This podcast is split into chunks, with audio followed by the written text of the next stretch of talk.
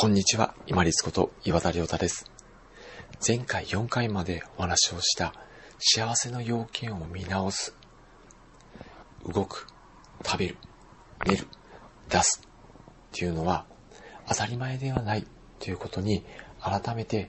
気づこうとしてまいりました。そしてこの4項目というのは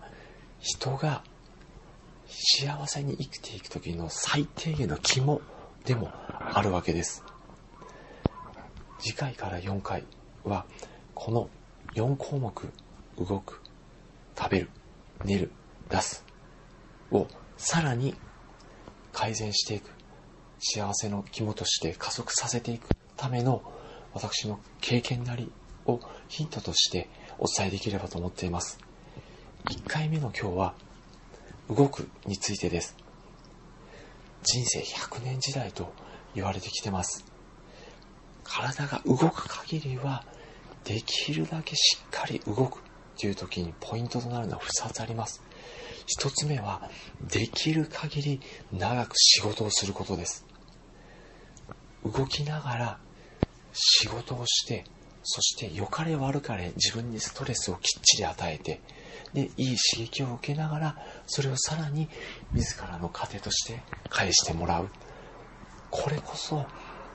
これ以上に逆に言うとこれ以上に幸せなことってないんじゃないでしょうか。自分の体を生かす場所があって出向いていってそして他の人のお役に立って社会とつながっていいストレスを自分の中に取り入れながらそして最後に自分の糧としていただく。この自分が動ける限り長く仕事をするっていうのも人生100年時代にあって幸せに長く快適に生きていくための肝になります。そして2つ目はもし仮に仕事はリタイアしたとしても毎日何ができるかっていう自分で自分の仕事を作り出すということです。私の義理の父母である五島にいらっしゃるお父さんとお母さんは農作業をしたりあとは家の改築改装を自らされていらっしゃいます。要は自分で今日できることの仕事を作り出してずっと動いていらっしゃるんです。この自分が今何ができるのかそして自分が今日何ができるのかよく標語で言われますよね。教育教養今日行く場所と今日するできる表示っていうのは自分で作り出す能力っていうのを磨いておくっていうのもこれは長くそして快適に自分が生きていくために必要な必須項目となります。動く。人間というのは絵として大体楽な方に楽な方に動いていこうとしています。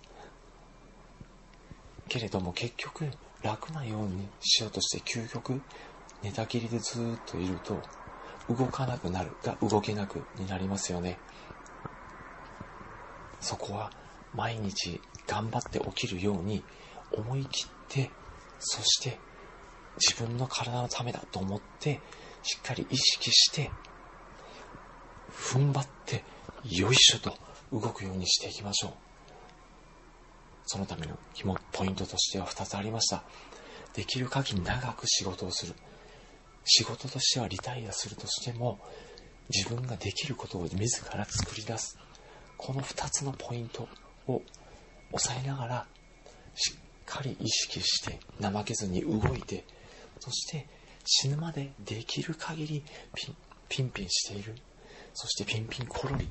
ていうのを理想としながら他人にお世話になる期間をできる限りできる限り短くして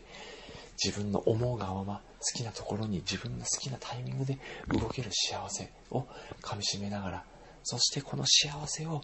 他の人にも分け与える生き方をしていきましょう。本日もご清聴いただきましてありがとうございました。皆様にとって一日良い日となりますように。これにて失礼いたします。